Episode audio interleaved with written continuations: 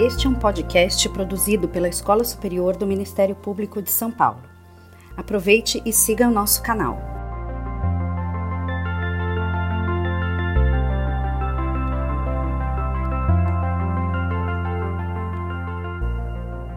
Bom dia a todos e a todas. Eu sou Marília Taufik, jornalista da Escola Superior do Ministério Público de São Paulo, e vou mediar nossa conversa de hoje sobre o resgate histórico desse importante marco legal para a defesa dos direitos fundamentais, individuais e coletivos dos cidadãos, o Código de Defesa do Consumidor. A participação no nosso debate teremos atores essenciais na construção do CDC, todos membros da comissão de elaboração do anteprojeto de lei. Bom dia, ministro Antônio Herman de Vasconcelos Benjamin, ministro do Superior Tribunal de Justiça e que foi procurador de Justiça do MPSP. Ministro, muito obrigado pela sua participação. Eu que agradeço, bom dia a todos. Não esqueça de dizer que eu fui promotor antes de tudo. Sim, promotor e procurador. É, o doutor Daniel Fink, procurador de Justiça da Procuradoria de Interesses Difusos e Coletivos do MPSP, também foi promotor de Justiça. Bom dia, doutor, obrigada pela sua participação. Bom dia a todos, e acho que o registro do ministro Benjamin é absolutamente oportuno, porque a garra do Ministério Público, na primeira instância, é imprescindível. Com certeza. Doutor José Geraldo Brito Filomeno, ex-procurador-geral de Justiça do MP de São Paulo, ex-promotor de Justiça de São Paulo, hoje advogado, consultor jurídico e professor especialista por notório saber pela Faculdade de Direito da USP em Direito do Consumidor, foi vice-presidente e relator geral dos trabalhos da comissão especial que elaborou o anteprojeto do Código de Defesa do Consumidor. Bom dia, doutor Filomeno. Bom dia, bom dia a todos, colegas, os ouvintes, aos colegas que estão participando. Para mim é uma honra, um prazer estar aqui de volta à Escola do Ministério Público. Bom dia, doutor Nelson Nery Júnior, também ex-promotor de justiça do MPSP, foi procurador de justiça do MP de São Paulo e hoje advogado, doutrinador jurídico e escritor. Doutor Nelson Nery, muito obrigada. Bom dia a todos, bom dia aos colegas que, vão participar desse nosso evento e aqueles que estão nos vendo e nos ouvindo. Para nós é um prazer imenso poder voltar à nossa casa. Obrigada, doutor. Então, apenas para a gente fazer uma breve introdução, o Código de Defesa do Consumidor, que foi promulgado em 11 de setembro de 1990, como a lei número 8078, né, que instituiu o CDC, entrou em vigor em 11 de março de 1991, inserindo no ordenamento jurídico brasileiro uma política nacional para as relações de consumo. O que nem todos sabem é que desde a criação do Conselho Nacional de Defesa do Consumidor em 1985, assim como seu destino reafirmado na Constituição Cidadã de 88, que consagrou a proteção do consumidor como direito fundamental e princípio da ordem econômica, a proteção ao consumidor tem em seu DNA o trabalho incansável do Ministério Público de São Paulo, que atuou decisivamente durante todo o processo de construção do CDC. Buscando alcançar esse objetivo, o Ministério da Justiça, através do Conselho Nacional de Defesa do Consumidor, presidido por Flávio Flores da, Cunha Bierrembá, designou uma comissão de juristas para que elaborassem um anteprojeto de lei federal que mais tarde seria aprovado como Código de Defesa do Consumidor, muitos dos quais aqui presentes, o Código do Consumidor, reconhecido internacionalmente como um paradigma na proteção dos consumidores, nasceu como uma resposta legal protetiva, objetivando ainda estabelecer a transparência e a harmonia entre consumidores e fornecedores. Mais do que uma legislação fiscalizadora e punitiva, o Código criou uma cultura de respeito aos direitos de quem consome produtos e serviços. Eu vou começar com o doutor Filomeno. A gente até quando fez a organização do evento, é, nós mencionamos o doutor Daniel Fink, bem mencionou a, que a memória do doutor Filomeno é muito boa. Então, começo pelo senhor, que foi vice-presidente, relator geral dos trabalhos da comissão especial que elaborou o anteprojeto do Código de Defesa do Consumidor. Diante de tamanha representatividade, de que forma que o senhor acredita que o trabalho do Ministério Público, em especial do MPSP contribuiu para a formulação do CDC. É possível a gente dizer que algumas garantias estão ali presentes por conta de uma luta do MP de São Paulo? Bom, é, eu, eu, gostaria de fazer um pequeno retrospecto histórico, lembrando a minha pasta de Ramsés II, que o doutor Benjamin se referiu, porque, na verdade, não, essa questão do Ministério Público na área de defesa do consumidor não nasceu do nada. É? Nasceu de uma resolução que é, foi tirada de uma reunião realizada em Florianópolis, no dia 1 de outubro de 1982, em Florianópolis, do Conselho Nacional de Procuradores Gerais de Justiça. Na época, o nosso procurador-geral ainda não era o doutor Frontino, mas quem né, era o doutor Pérez, mas quem, na verdade, levou a cabo essa resolução foi o doutor Paulo Salvador Frontini, que assumiu a Procuradoria-Geral em 1983. Muito bem, essa resolução dizia, em suma, que os ministérios públicos deveriam, era uma recomendação, trabalhar em três questões que na época eram, é, vamos dizer assim, reflexo das necessidades da sociedade. Primeiro, o consumidor, o meio ambiente e a questão da cidadania de modo geral. E tão logo assumiu a Procuradoria-Geral de Justiça, o doutor Frontini, então, procurou estabelecer. A questão do, do, do meio ambiente já estava, é, na verdade, sendo equacionada pelo doutor Edson Milaré, não é? antes mesmo do, dessa resolução, a partir de 1981, pela Lei de Política Ambiental. Então, doutor Edson, nós chegamos a trabalhar na mesma sala na Procuradoria-Geral, lá no, na velha Procuradoria, no 15º andar do Fórum João Mendes Júnior, mas eu, no dia 5 de maio de 83, eu participei com ele de uma reunião do Conselho Estadual de Defesa do Consumidor, nem sei por que, que eu fui convocado para essa reunião, até hoje eu não sei, mas o doutor Eds e eu fomos lá, saímos quietos, saímos calados, porque eu falei, bom, o que, que eu estou fazendo aqui? Aí o Eds falou, bom, o problema é seu, eu já estou na área do meio ambiente e você sabe como é que é o doutor Frontini, ele quer uma, uma solução. Eu fiz, então, o relatório, de como o promotor de justiça poderia trabalhar na área do consumidor. Na época, nem se sonhava com o Código do Consumidor, era uma legislação toda embaralhada no âmbito civil, no âmbito penal, no âmbito administrativo. E o que, que eu procurei? Cheguei, fiz o relatório do Dr. Frontini, e no dia 13 de maio falou: a partir de amanhã você vai estar trabalhando dentro do PROCON de São Paulo, sem prejuízo da sua promotoria do Ipiranga. Então eu de manhã ia ao Procon, abria o Procon, que eu tinha uma chave, era um casarão antigo na Avenida Angélica, e começava a trabalhar às sete e meia e fazendo duas coisas basicamente. Primeiro, tentando uma nova conciliação entre fornecedores e consumidores, quando o PROCON não tinha conseguido resolver. E segundo, requisitando a instauração de inquéritos policiais junto ao DECOM, caso eu vislumbrasse no expediente do PROCON a comissão de algum crime contra a saúde pública, contra a economia popular é, e etc.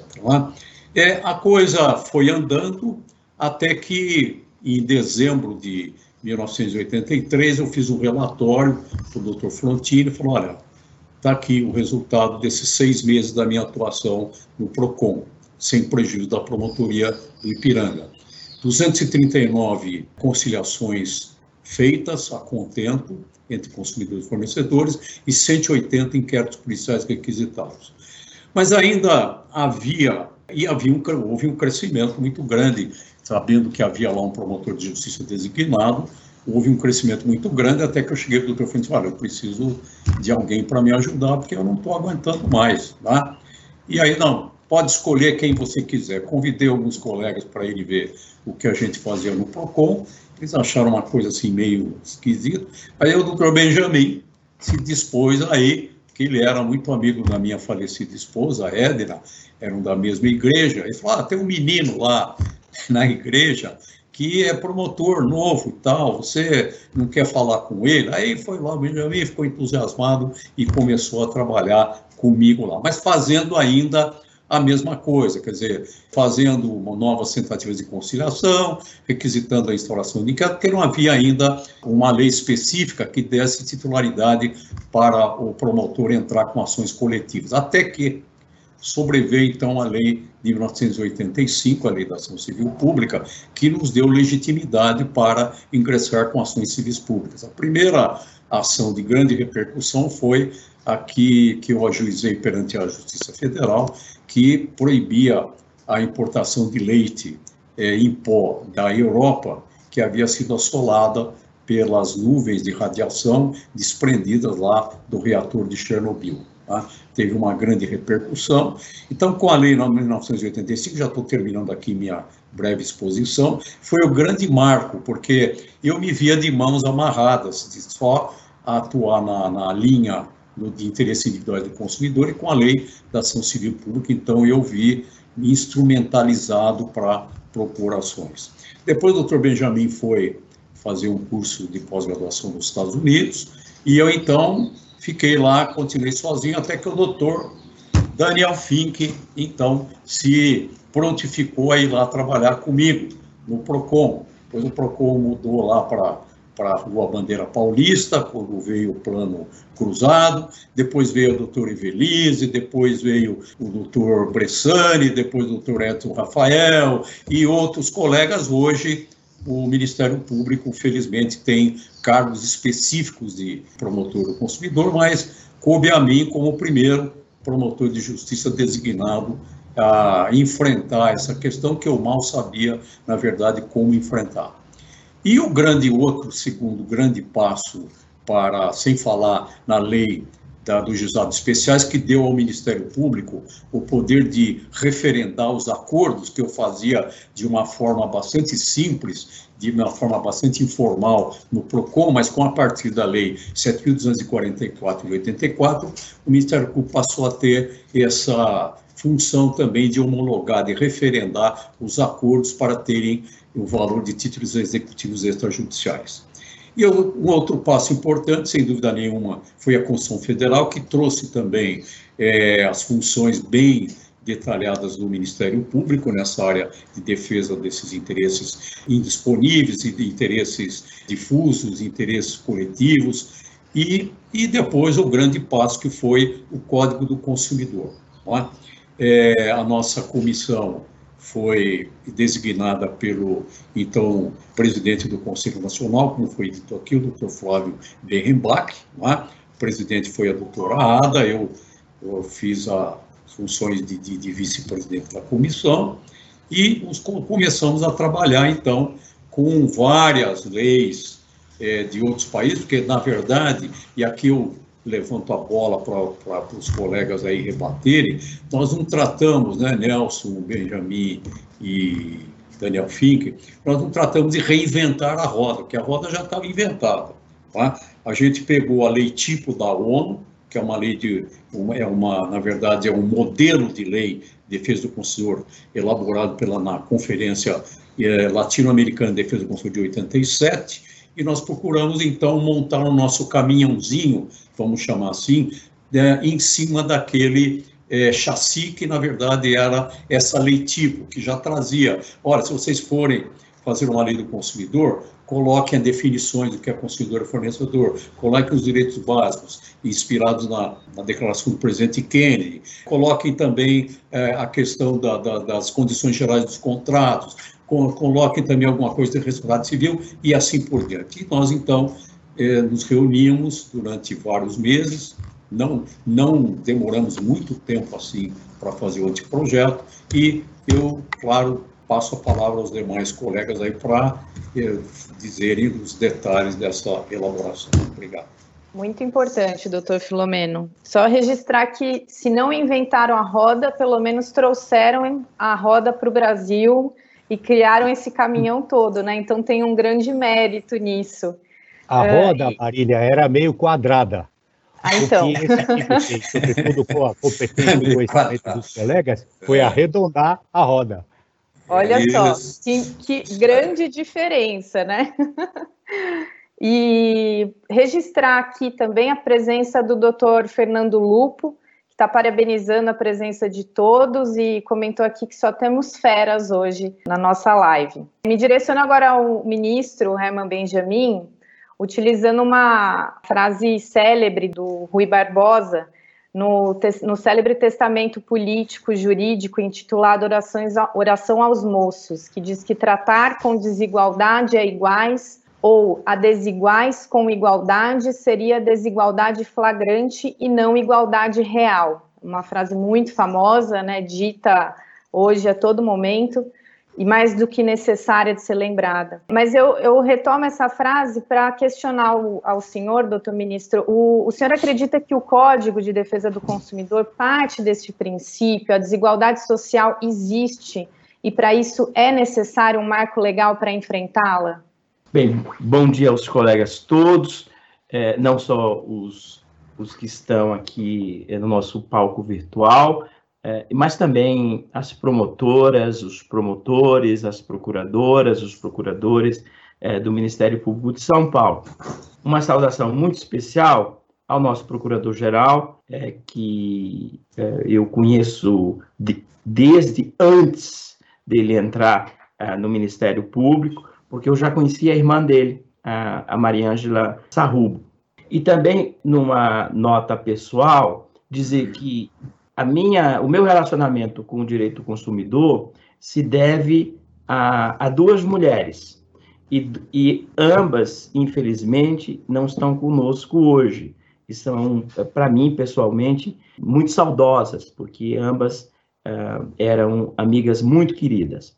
Em primeiro lugar, a professora Ada Pellegrini no plano, no plano acadêmico propriamente dito, e que realmente foi é, a mão mais firme que nós tivemos é, nesta, nesta comissão, até porque era uma comissão extremamente diversificada, desde aqueles é, muito disciplinados, como o, o meu amigo Filomeno, e outros pouco disciplinados, como meu amigo Nelson Neri e eu próprio.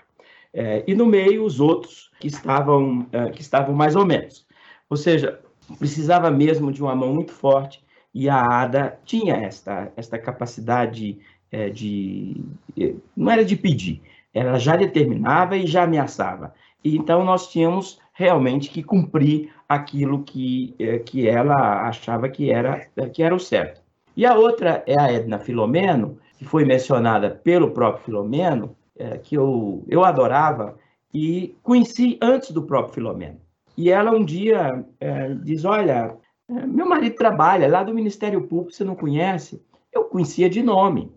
E ela, uma outra vez, chegou e disse: é, Ele trabalha com consumidor, você não está precisando de um promotor.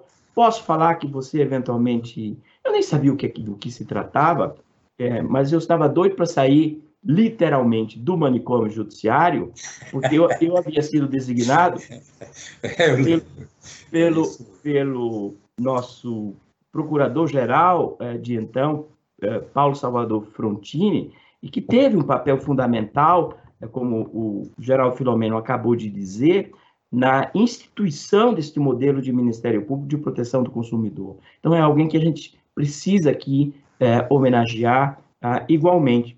E ele havia me, me designado para é, fazer uma, uma investigação de, segundo ele, 15 dias e que acabou virando oito meses no, no manicômio judiciário, porque é, havia denúncias de que presos políticos, tal qual na, na União Soviética, tinham sido colocados lá e estavam. É, não era verdade isso. Enfim, então a essas duas mulheres extraordinárias, eu, eu, eu deixo o meu agradecimento muito pessoal.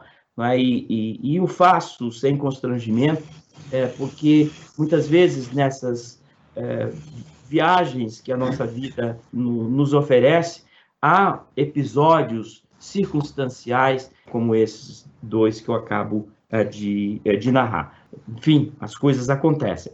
Apenas uma, uma retificação, Marília, antes de responder a sua pergunta, porque o, o governador Geraldo Alckmin Filho, que é realmente no Congresso Nacional, pode ser considerado o parlamentar que é pai do Código de Defesa do Consumidor.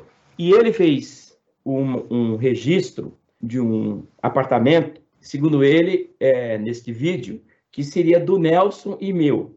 Na verdade, era do Nelson e da Rosa Neri, e eu me sentia meio dono. Mas meio dono não era do apartamento em si, era da biblioteca, que era a maior biblioteca de direito comparado do Ministério Público, sem dúvida, e uma das maiores do mundo. Então, nós realmente fizemos muitas reuniões no apartamento juridicamente do Nelson e da Rosa, na biblioteca, não era onde eles moravam. E, ao mesmo tempo, eu espiritualmente eh, me sentia coproprietário daquele patrimônio extraordinário que era essa biblioteca. A sua pergunta acerca do Código de Defesa do Consumidor em si nos remete a essas observações preliminares feitas pelo Filomeno, porque quando o doutor Paulo Salvador Frontini é, designou o Filomeno, São Paulo era o único estado que tinha uma referência mínima, e, e todos vão lembrar, legal, porque na época em que o Flávio Berrembar era deputado estadual, o assessorava o atual ministro Celso Mello, nosso colega de Ministério Público. E o Celso fez uma emenda para o Flávio Berrimbar no capítulo do Ministério Público, e nós não estamos falando, salvo engano, Filomeno, eu, eu não me recordo exatamente do ano, não é? Mas colocando lá que o Ministério Público é, deveria atuar na proteção do consumidor e, e do meio ambiente, expressamente.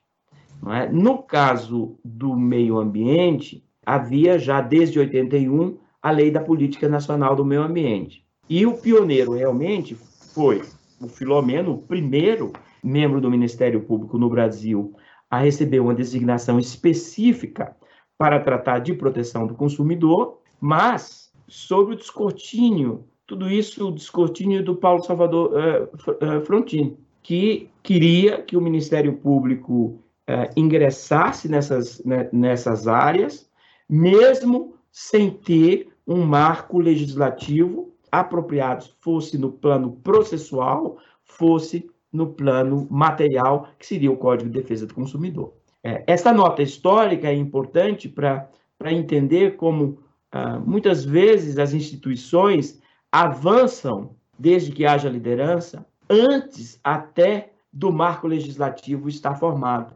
E pelos avanços materiais dessas instituições, o marco legislativo posterior acaba sendo melhor ou mais firme, mais sólido é, do que é, seria se fosse simplesmente tirado, tirado do chapéu. O Código do Consumidor, e aqui já estou me aproveitando também é, das observações do próprio Filomeno, se aproveitou muito da, do direito comparado, mas inovou muito. Nós, no início, nos, nas primeiras reuniões, nós trabalhávamos, o trabalho era feito com base na lei do México e na lei da Venezuela. Nós só tínhamos essas duas leis na, na América Latina. E não eram leis muito, muito boas, porque faltavam a, a elas os mecanismos de implementação. E eram, assim, reféns do espírito da civilística tradicional. E, portanto, o nosso código avançou não só buscando o direito norte-americano, e nisso foi algo quase que pioneiro não é, no, nosso, no nosso Brasil, assim, beber no direito norte-americano, beber muito mais no direito europeu, da então comunidade é, europeia, as diretivas todas, mas não se contentar com isso e ir muito além disso. Eu me recordo perfeitamente do dia em que o Nelson Neri trouxe a proposta da responsabilidade civil objetiva, porque no texto constava a responsabilidade subjetiva com uma possibilidade de inversão do ônus da prova. E isso causou um certo frisson, até que nós fomos buscar, é, e aí Nelson e eu, fomos buscar os elementos de direito comparado para dizer, olha, já existe no direito comparado, mas a rigor existia uma parcela, não tudo aquilo que está hoje no Código de Defesa do Consumidor. Outro exemplo, e eu paro por aqui, é a publicidade abusiva. O nosso Código de Defesa do Consumidor tem, ainda hoje, um dos sistemas mais é, avançados de controle da publicidade abusiva. E quem imaginaria que o Superior Tribunal de Justiça estaria decidindo questões sobre publicidade abusiva 20 anos depois, 10 anos depois, 15 anos depois. E há vários outros aspectos em que o nosso código foi muito além. Eu concluo com as omissões, que acho que é importante nós também mencionarmos as omissões. A primeira grande omissão não havia como o código realmente evitá-la. É que, naquela época, praticamente não havia internet. Tanto que no primeiro Congresso Internacional de Direito é, do Consumidor, que eu coordenei e, e foi realizado em, em, em, São Paulo, com a participação de todos é, que estão aqui, os convites eram feitos por telex, emitidos lá da Secretaria é, do Consumidor, secretário Paulo Salvador Frontini. E eu ficava do lado do telex. Então não havia internet, e muito menos comércio eletrônico. Então hoje, quem eventualmente criticar o código porque não por não ter um tratamento específico do comércio eletrônico, há que lembrar desse aspecto, que a internet não era o comércio eletrônico. A internet não estava posta naquele, naquele momento. Só depois que o Hugo Nigro Mazzilli começou a nos, a nos estimular, a passar da máquina de datilografia, e o Filomeno tinha uma histórica. Eu acho que ele ganhou é, do, do, do bisavô dele, era, era uma máquina. Uh, aqui é o aspecto jocoso. Eu tenho várias histórias do Filomeno para contar. Mas essa da, da, da, máquina, ele tinha esta máquina, e eu estou exagerando, evidentemente, mas ele, salvo engano, ganhou no vestibular ou quando passou uh, para a faculdade de, de Direito. Aquilo era quase como parte do corpo dele. Eu nunca vi uh, uma velocidade tão grande em alguém sentar escrever algo sem notas. Só havia duas pessoas do Ministério Público que tinham essa habilidade, era ele e o falecido querido amigo Romeu Recupero, né, de sentar numa máquina como essa e igual uma metralhadora e conseguir, enfim, sair de lá o documento com carbono, portanto uma cópia que ele arquivava e depois fazia umas mínimas anotações.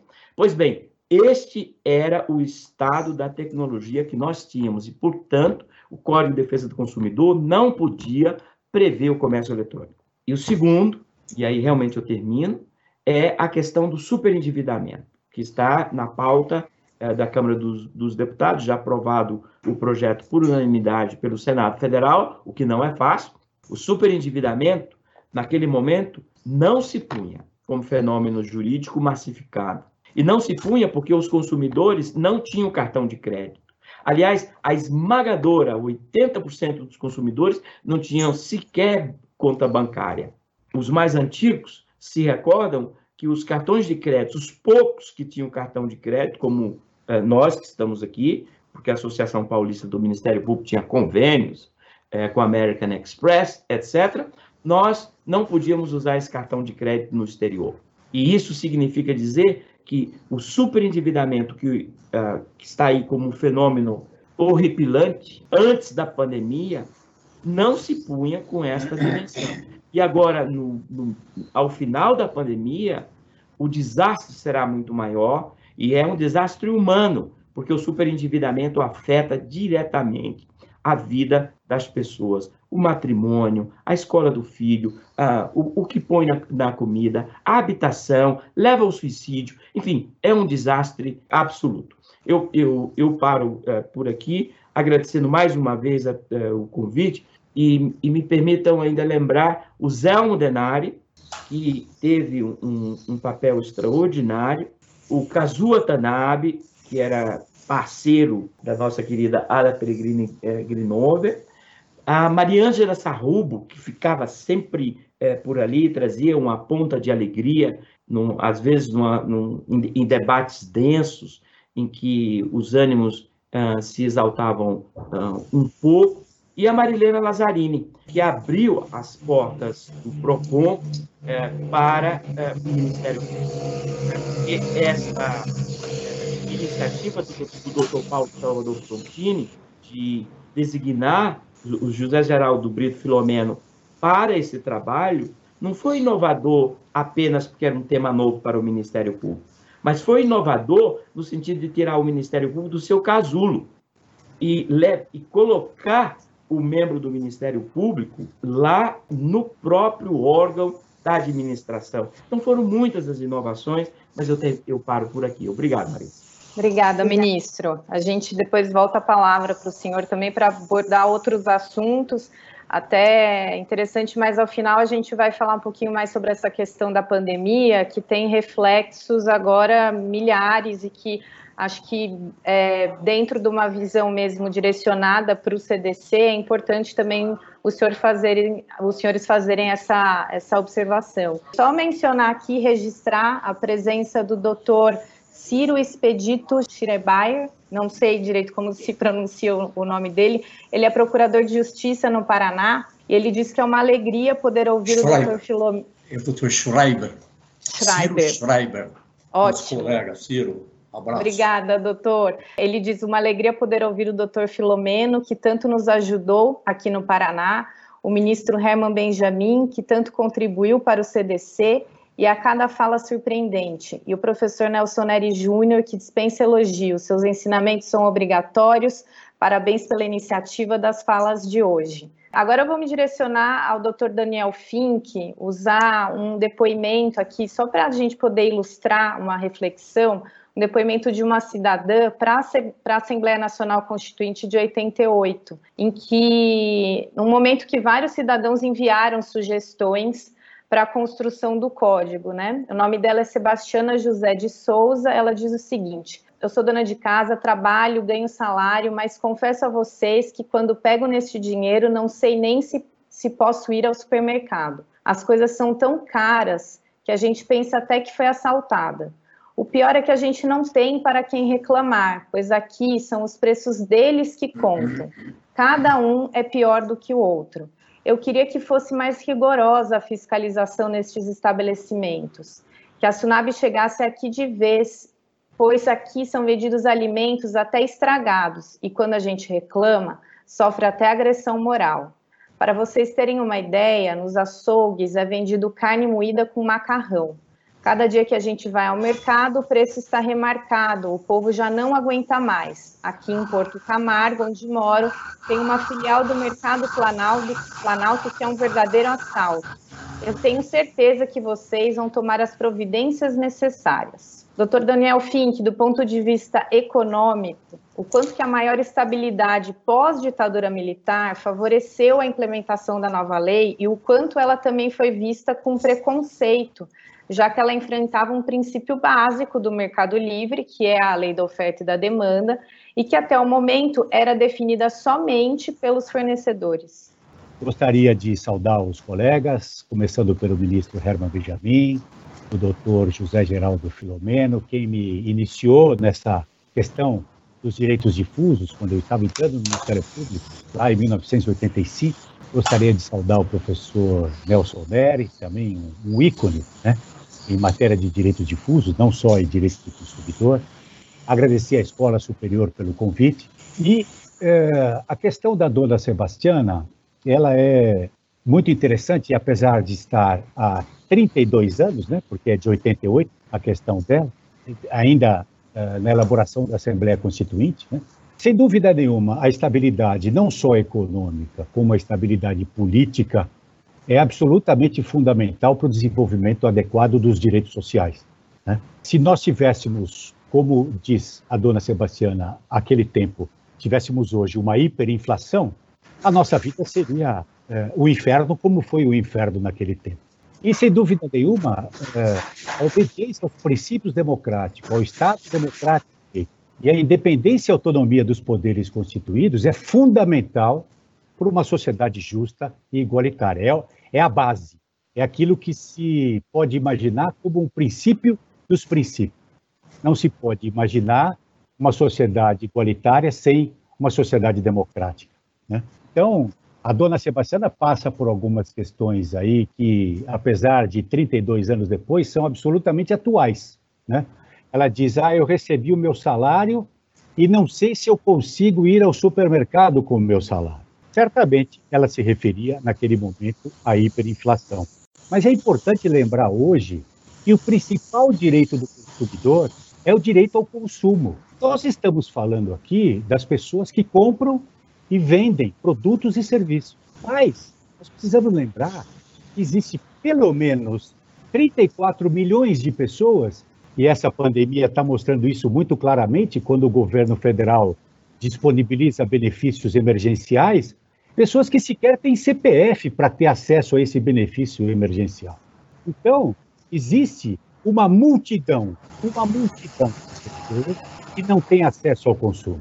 Isso é fundamental. É lógico que talvez não seja responsabilidade só do movimento consumerista, mas é responsabilidade de muitas instituições, inclusive o Ministério Público. É preciso que o promotor de justiça saiba, como sabia o doutor Filomeno e ensinava na escola, como sabia o doutor Benjamin, como sabia o doutor Nelson Neri, é preciso que o promotor saiba que o seu foco principal é nesse miserável. O papel do Ministério Público não é só a garantia da legalidade mas é a introdução na legalidade de pessoas que estão à margem do mercado de consumo. Então, existe a necessidade é, de que o promotor, no dia a dia, ele reflita sobre o seu papel e procure atuar sempre em favor desta pessoa que é absolutamente injustiçada, que é absolutamente está absolutamente à margem do mercado de consumo. Porque a dona Sebastiana diz lá: eu não sei se eu vou conseguir ir ao supermercado. Tem muitos que sequer podem passar na porta. Tem muitos que sequer conseguem receber o benefício porque não tem CPF, não tem cidadania. Então, essa questão, apesar de estarmos comemorando 30 anos depois do Código do Consumidor, ela ainda é extremamente aguda na sociedade brasileira. E as instituições, sobretudo as instituições, precisam atuar para reduzir essa desigualdade. E, de novo, é impossível reduzir a desigualdade se não estivermos no Estado democrático. Outra coisa que a dona Sebastiana fala é muito atual. Não sei se adianta reclamar. Ou seja, o funcionamento do sistema, porque eu fui o responsável por essa questão no Código do Consumidor, porque era diretor do PROCON à época, o funcionamento do sistema precisa ser mais eficaz, precisa ser mais eficiente. Nós estamos com um sistema que, de alguma maneira, parece que retrocedeu. Os colegas podem me corrigir se eu estiver errado. Naquele tempo, nós, na comissão, e todos aqueles que lidavam com defesa do consumidor tinham uma visão da vulnerabilidade do consumidor. E agora eu estou falando daquele que tem dinheiro, que é aquele que pode comprar, mas que pode comprar muitas vezes as duras penas. Né? Ele é extremamente vulnerável. Esse é o nosso norte, e esse tem que ser o norte do sistema de defesa do consumidor. Por quê? Aí sim você tem órgãos de defesa do consumidor públicos ou entidades privadas capazes de dar uma resposta eficiente ao consumidor. Né? Porque senão o sistema ele passa a ser mais um, um órgão burocrático. O sistema do consumidor precisa fazer a diferença para prevalecer o direito do consumidor no plano administrativo ou até papel do Ministério Público no plano judicial. Né? E aqui uma homenagem ao ministro Herman Benjamin, que tem tido decisões excepcionais em matéria de direitos difusos. Eu posso falar especificamente para a área que eu tenho atuado mais de perto ultimamente, que é meio ambiente e urbanismo, e que garante no STJ um pensamento ideológico, não ideológico de esquerda ou de direita, mas um pensamento ideológico de proteção do consumidor efetivamente, de proteção do meio ambiente efetivamente, tanto faz a cor, uh, ou o credo, ou opção política uh, do consumidor ou das vítimas. Né? Vamos lembrar que é consumidor e não está excluído pelo código, isso foi debatido no tempo do, do, da, da elaboração do anteprojeto, que todo mundo é consumidor, sendo destinatário final. Então, desde aquele que compra um quilo de arroz, um quilo de feijão, aquele que compra uma Mercedes-Benz zero quilômetro também é consumidor. Então não se trata de uma questão ideológica, mas se trata de perceber que o consumidor é vulnerável na relação de consumo. E como lembra o professor Filomeno no seu curso de Direito do Consumidor, é uma vulnerabilidade técnica, não é financeira. Não é o, o tamanho da minha conta bancária que determina se, eu, determina se eu sou vulnerável ou não sou vulnerável como ensina o professor Vilomeno, é uma vulnerabilidade técnica. Por exemplo, eu conserto, eu, eu chamo um técnico para consertar a máquina de lavar roupa da minha casa. E o técnico diz assim para mim, ó, oh, doutor, que aqui precisa trocar a rebimboca da parafuseta da redundância do postâmbulo. Eu só tenho uma pergunta para fazer para ele, só uma.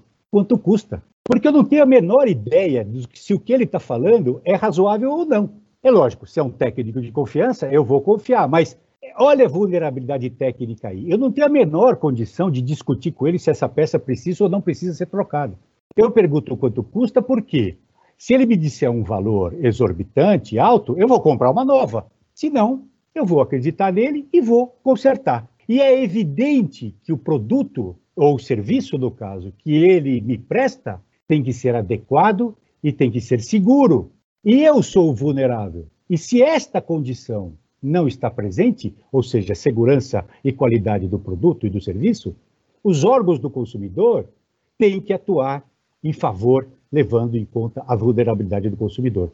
Para responder a dona Sebastiana, sim, dona Sebastiana, compensa a senhora ir nos órgãos do consumidor, porque ele tem uma visão ideológica, não política ideológica, mas ideológica, que afirma a vulnerabilidade do consumidor e vai dar uma resposta adequada para a senhora.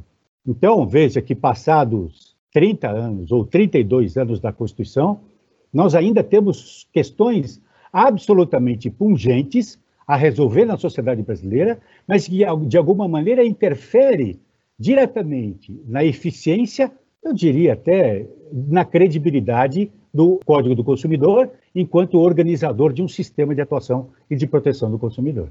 Perfeito. E por isso a importância de criar uma lei tão robusta como essa, né? O ministro Herman Benjamin bem mencionou que na época da, da criação do CDC existiam leis na América Latina, é, ele mencionou México e Venezuela, mas que não eram tão emblemáticas assim. E quando tem uma lei é, robusta, importante, bem, bem feita, a dona Sebastiana tem uma resposta melhor também, não é? Sim, sim, Marília, mas é importante notar para o seguinte, e é esse ponto que eu quero frisar. A lei é importante, é muito importante. Ela é a base da nossa atuação. Mas se não tiver uma atuação institucional efetiva do sistema de proteção do consumidor, através dos órgãos públicos e, sobretudo, do Ministério Público, a lei vira a tal letra morta. Ela vira uma lei que não tem aplicação prática no dia a dia. E outra coisa que eu lembrei agora nessa fala é que é fundamental que o Estado favoreça o desenvolvimento e a implementação da sociedade civil, das entidades civis de defesa do consumidor, porque os órgãos públicos estão sujeitos a pressões das mais várias ordens e as entidades não. Então é preciso que o Estado crie mecanismos através de incentivos tributários, através de financiamentos subsidiados, enfim, para que as entidades, de alguma maneira, mas que elas sejam também muito bem fiscalizadas pelo Ministério Público, é preciso ser dito, né? Mas que elas atuem porque elas têm um distanciamento maior dos aspectos e das pressões políticas. Mas se não tiver, tendo a lei, se não tiver uma atuação do sistema, vamos para casa, vamos ficar em casa. Perfeito, perfeito.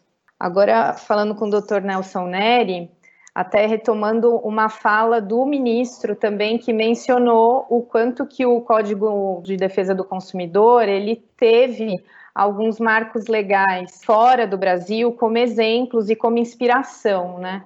O quanto que foi possível se inspirar nos Estados Unidos em outros países e quais foram essas particularidades nacionais que se destacaram naquele momento? Pediria para o Dr. Nelson Neri fazer essa abordagem mais aprofundada ainda, por favor. Bem, bom dia a todos. Eu fico muito honrado em poder participar dessa nossa comemoração dos 30 anos do Código de Defesa do Consumidor. Mas antes de responder a sua pergunta, Marília, eu queria fazer alguns registros, já que o Filomeno falou e o Procurador-Geral Mário Sarruba também disse, para as questões das novas gerações que estão por aí, para saber um pouco da história do Ministério Público das, da colaboração do MP São Paulo para o fortalecimento institucional do Ministério Público no Brasil.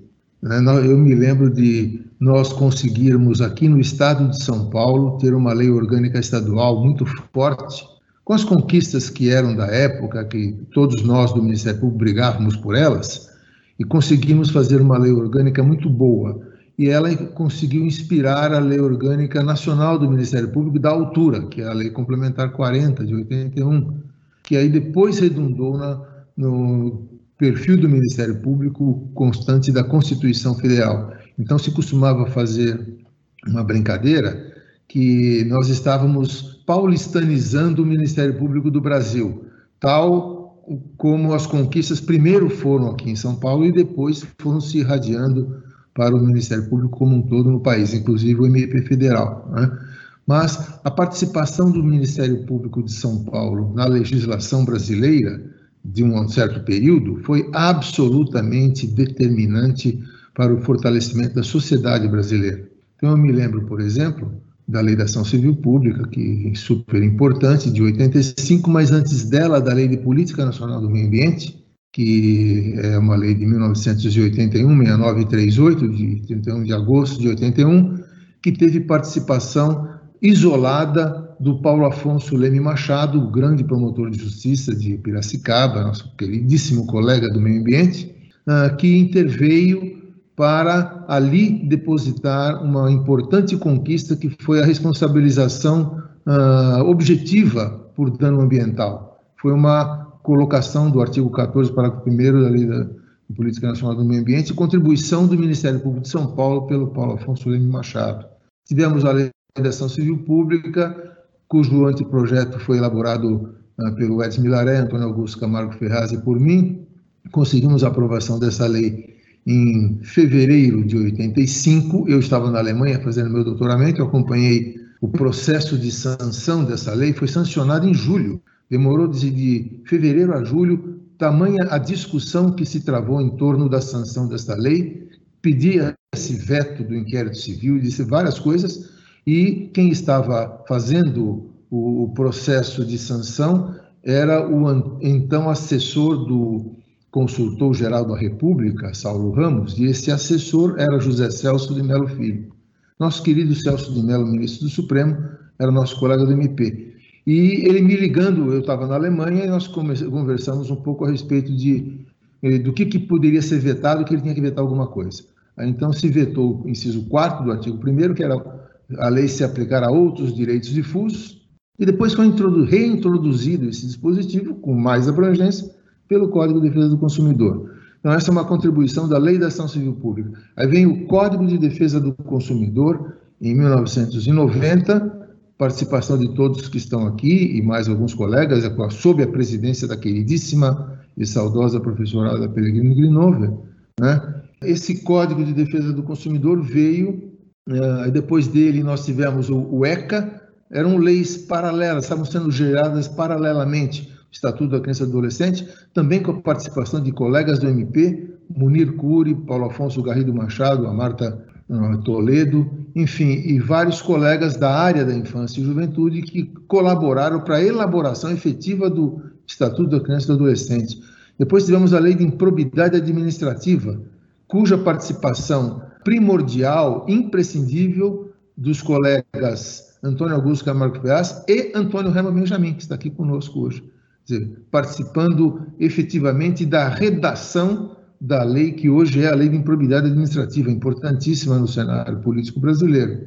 Né? Depois tivemos ainda participação de colegas na, na Lei 9.099, do, do, do Lei dos Juizados Especiais Civis e Criminais, enfim, então o Ministério Público de São Paulo construindo a legislação de ponta do Brasil para atender aos reclamos da sociedade brasileira. Então, só Lei da Ação Civil Pública, Código do Consumidor, Lei de Política Nacional do Meio Ambiente e uh, Lei de Improbidade Administrativa já bastava para dar um, um, uma visão para o colega de hoje, o novo promotor de justiça que está agora formando a instituição, continuando com o trabalho que foi feito até então, para que ele tenha uma noção do, do que foi esse Ministério Público das décadas de 80, 90 e, e 2000, construindo a legislação brasileira em benefício da sociedade. Então, esse é o meu, o, meu recado, digamos, histórico de rememorar as questões de conquistas da sociedade com a participação do Ministério Público de São Paulo. Isso é super importante. Mas o Benjamin estava relatando das nossas discussões lá no, no apartamento da rua Caio Prado, esquina com Consolação, que lá foi, foi gestada muita coisa do Código do Consumidor e depois, como o processo legislativo entrou no Congresso Nacional, uh, o senador Nelson Carneiro era o presidente do Congresso Nacional e nomeou a Ada Pellegrini, o Benjamin e eu, nós três, para sermos assessores legislativos especiais, cuja tarefa era carregar piano, evidentemente. Então, nós recebemos uh, sugestões de emendas ao projeto do Código do Consumidor que vinham do Brasil todo. Eu me lembro de mais de 8 mil emendas que nós colocamos tudo no chão do apartamento lá da Caio Prado para ficar fazendo pareceres curtos, evidentemente, uh, a respeito de cada uma das emendas. Por que, que podia ser acolhida, por que, que não podia. Benjamin e eu, então, arregaçando mangas, uh, sentando no chão para separar as coisas, para fazer esses pareceres. Então, isso é um, digamos assim, uma, uma informação off the records, que não está em lugar nenhum, e que eu trago aqui para vocês de como que foi uh, feito manualmente, digamos, um trabalho braçal de separar essas emendas para dar suporte ao Congresso Nacional no processo legislativo do Código do Consumidor. Mas a Marília me perguntou sobre as influências estrangeiras. E eu me lembro de, de várias coisas que nós fizemos uh, nessa questão da, do direito comparado. O que, que nós fizemos? Pegamos o que havia de melhor no direito comparado, Benjamin e eu mais eh, de perto nessa parte do direito comparado, para ver o que, que, podia ser aproveitado no Brasil. E eu me lembro que colocamos muita coisa no Código do Consumidor que nem, nem nos países adiantados havia sido possível que as leis adotassem, como, por exemplo, a, inclusão de serviços dentro do Código do Consumidor. Então, era só produto, toda a lei do consumidor, mesmo estrangeira que a gente consultava, só tinha produto. A lei brasileira colocou serviços. Então, num dos congressos internacionais que tivemos no Brasil, o professor Jean Caléolois, da França, perguntou como é que vocês conseguiram colocar serviços dentro do, de uma lei de proteção do consumidor que nós na Europa estamos brigando e não conseguimos colocar. Então, por exemplo, ah, quando o Benjamin diz agora, agora há pouquinho, melhoramos, colocamos muita coisa e avançamos, um dos avanços, por exemplo, é esse. O outro é da da questão da responsabilidade objetiva, o Benjamin falou, eu me recordo da primeira vez que nós levamos essa ideia para a comissão, a professora Ada Pellegrini falou, de jeito nenhum, não cabe objetivo, isso é um absurdo, é, a subjetiva, tal, porque na Itália. É, aí eu falei, professora Ada, aí eu tive que brigar com a italiana, eu era muito amigo dela, ela gostava muito de mim, todas as coisas que ela ia fazer, ela me chamava, ela foi para a escola da advocacia, me chamou para ser vice-presidente, então eu tinha uma relação muito perto, de amizade mesmo, e de respeito mútuo com a professora Ada. Então, por isso que eu tinha essa intimidade de falar o que eu falei para ela. Falei, professorado, a Itália não respeita nada. Tem diretivas da, da, da União Europeia que têm que ser adotadas pelos países membros e a Itália não adota. Então, a senhora vem falar aqui que a Itália não, não, não tem a responsabilidade objetiva na questão do consumidor, não falou nada para mim, porque eh, hoje não é possível fazer uma lei de consumidor sem responsabilidade objetiva. Isso foi num dia. Na semana seguinte, ela voltou. É, eu acho que o Nelsinho tinha razão, vamos colocar o objetivo aqui. Aí todo mundo votou pelo objetivo. Aí foi unânime. Não sei se o Filomeno se recorda disso também, nessas discussões. E é uma curiosidade da responsabilidade objetiva. Uma outra coisa importante: adotamos o sistema de proteção de cláusulas contra cláusulas contratuais abusivas, e cujo parâmetro mais avançado era o da Alemanha. Então, na Alemanha, uh, havia a lei de proteção, uh, a lei de regulamento das cláusulas abusivas, né, uh, que na verdade não eram das cláusulas abusivas, eram das cláusulas contratuais predispostas, né, para que funcionassem posteriormente como dentro de um contrato de adesão. E dentro dessa regulação das cláusulas predispostas haviam artigos, havia artigos que tratavam das cláusulas abusivas. Então, a lei alemã era Allgemeine Geschäftsbedingungen Gesetz. Então, nós pegamos aquele rol de cláusulas uh, abusivas, uma era um rol cinza, cláusulas mais ou menos abusivas, e outra era um rol negro de cláusulas abusivas para valer, e trouxemos para o Brasil, acrescentamos as nossas particularidades aqui, o Benjamin se recorda muito bem disso, pegamos o, o Filomeno, deu vários exemplos de, de cláusulas abusivas que ele encontrava lá no PROCON, e aí fomos construindo e fizemos a nossa lei brasileira, o nosso rol de cláusulas abusivas aqui do Brasil, mas aproveitando a ideia que veio de outras legislações. É? O Benjamin lembrou da publicidade, porque que ele trouxe as, as questões de publicidade lá do Federal Trade Commission Act dos Estados Unidos, que tinha um capítulo específico para regular publicidade dentro do código, do, dentro da, da, das regras de consumo. Então, isso foi trazido pelo Benjamin, melhorado, ele acrescentou também as questões de, de proteção administrativa das normas de consumo. Enfim, nós fomos pegando aqui e acolá questões de contratos, questões de administrativas e trazendo para a, a nossa realidade brasileira. Então, nós podemos dizer que a comissão tropicalizou o direito comparado. Quer dizer, trouxe as coisas importantes do direito comparado, adaptou a nossa realidade, o que, que funcionaria aqui, o que não. Eu me lembro de uma passagem do Benjamin, que ele me disse o seguinte: olha, na comissão, né? Olha, gente, nós estamos colocando aqui o direito de arrependimento que tem nos Estados Unidos, por exemplo, que é absoluto. Eu chego lá, devolvo, eu não quero mais isso, me arrependi, devolve. Mas no Brasil não dá para ser assim, porque senão vai virar um abuso. Então nós temos que dar um, um, um limite para isso. Então se colocou dentro de um certo prazo, mediante certas condições.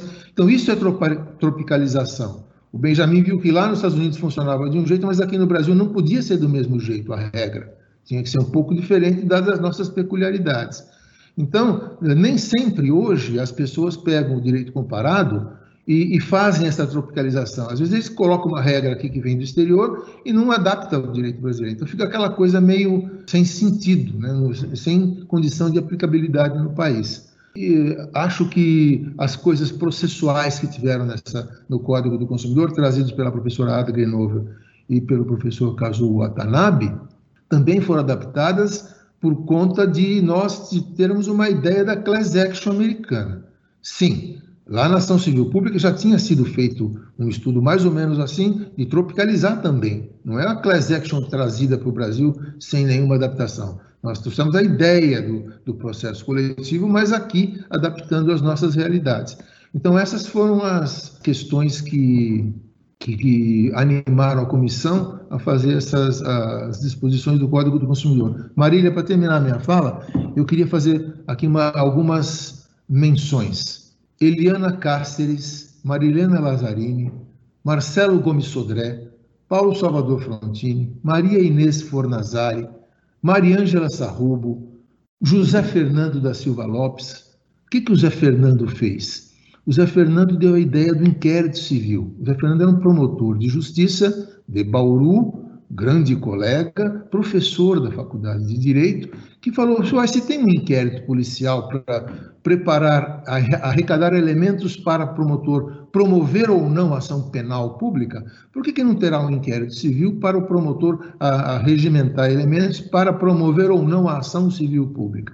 Então, nós pedimos lição, licença para o Zé Fernando da Silva Lopes, pegamos a ideia do inquérito civil e foi colocado na Lei da Ação Civil Pública e no Código do Consumidor. Uma novidade que eu queria mencionar para a gente terminar a nossa, a nossa fala aqui é sobre as coisas que não aconteceram no Código do Consumidor. O Benjamin, não sei se ele está recordado disso, mas ele teve a ideia de trazer para o Código do Consumidor uma situação de multa civil, não é? Uma, um tipo de indenização por danos, digamos assim, uh, punitive damages dos Estados Unidos, danos punitivos, e se colocou lá no artigo 16 do Código do Consumidor, 45 e 52, parágrafo 3 Esses três dispositivos foram vetados pelo presidente da República. Então, nós não conseguimos instituir no Brasil o punitive damages, mas na nossa jurisprudência atual pensa que existe no país e tem adotado essa ideia. Quer dizer, era para existir, mas nós não temos, infelizmente, no Brasil. Então, essa foi uma ideia do Benjamin, para trazer, infelizmente, ela foi vetada uh, no corpo do Código do Consumidor. Outra ideia do Benjamin importante também foi colocar a ação mandamental no artigo 85 do Código do Consumidor. Seria uma espécie de aspas, mandado de segurança civil, quando uma pessoa privada, que não seja autoridade, cometesse alguma ilegalidade, etc., poderia caber uma ação de cunho mandamental. Isso foi vetado no artigo 85 do Código do Consumidor, mas permaneceu no artigo 212, parágrafo 2 do ECA, porque nós estávamos conversando com os colegas que estavam fazendo o ECA Então, consumidor e ECA, as duas comissões do MP conversando entre si e trocando impressões. Então, no ECA foi colocado esse dispositivo que se manteve, e no Código do, do Consumidor ele foi vetado. Não é? Então, também é uma coisa que não foi efetiva, porque ação cabe qualquer uma, e todo mundo sabe disso, e qualquer pretensão pode ser deduzida no Poder Judiciário, desde que seja lícita, né? então, e essa é uma delas, sem problema nenhum. E eu me lembro de outro artigo vetado também, que foi o, o, o artigo 11 do Código do Consumidor, que fala do, do produto impróprio ao consumo. Não, é o artigo 62, a parte penal, Filomeno lembra disso. Artigo 62, produtos impróprios ao, ao consumo, produtos e serviços, etc. Foi vetado isso como tipo, né, tipo penal, por razão de, de achar, não, é muito vago, o que é produto impróprio, o que não é. Mas, ao mesmo tempo que foi vetado esse artigo 62 do Código do Consumidor, foi introduzido no direito brasileiro pelo artigo 7 inciso 9 da Lei 8.137 de 90, que trata dos crimes contra a ordem tributária e crimes contra relações de consumo, se instituiu lá um tipo penal, sim, para a colocação de produtos e serviços impróprios ao consumo, etc. Então, foi vetado no Código do Consumidor, mas se manteve na Lei 8.137. Então, são detalhes que a gente pode contar do, do, e históricos né, que podem uh, resgatar a memória de tudo aquilo que o MP tem feito né, até agora para dar às pessoas e às, instituições um manancial e um, um material de trabalho para poder defender os direitos da cidadania como um todo. Então, quero deixar aqui o meu agradecimento Ô, Nelson, ao Nelson, Diga. Daniel Fink, só pela oportunidade, Nelson, também foi vetado no corpo do Código do Consumidor a existência do termo de ajustamento de conduta, que tinha sido aprovado no ECA, mas vetou-se só no corpo e não se vetou nas disposições transitórias, que alterava a lei da ação civil pública para a introdução do termo de ajustamento de conduta na defesa de todos os direitos difusos e coletivos, portanto, inclusive o consumidor. Isso. Aliás, o Daniel Fink está lembrando uma técnica que foi ensinada para nós na comissão pelo Kazuo Watanabe. Lembra disso? O Kazuo falava: vamos colocar um dispositivo no começo e um lá no final, que se vetar um, fica o outro. Essa foi uma ideia do japonês né, para o processo legislativo, que deu certo. Um dos exemplos é esse que o Daniel acaba de dizer, né, de, de se colocar em um ou mais lugares o que a gente acha importante e se, que se vetar uma coisa fica outra. E ficou essa que o Daniel lembrou muito bem. Para, obrigado. É um, é um momento, fica a dica. Né? é um momento, fica a dica. Eu até eu vou aproveitar. É, não, não, eu, eu só, só complementando o que disseram o Nelson e o Daniel Fink, eu lembraria nessa técnica nipônica do Kazu, né, uh, nós colocamos no código o litisconsórcio entre Ministérios Públicos estadual, estaduais e federal, que eu, entre as modestamente inventei na prática naquela ação do leite de Chernobyl. Isso, Porque, na verdade, federal, eu, né? propus, é, eu propus na Justiça Federal, mas em conjunto com uma procuradora da República, porque é, os réus eram entidades federais. Né? Então, nós aproveitamos e colocamos isso no Código do Consumidor e depois na Lei da Ação Civil Pública, fazendo remissão. Né? Foi vetado em uma e foi mantido na outra.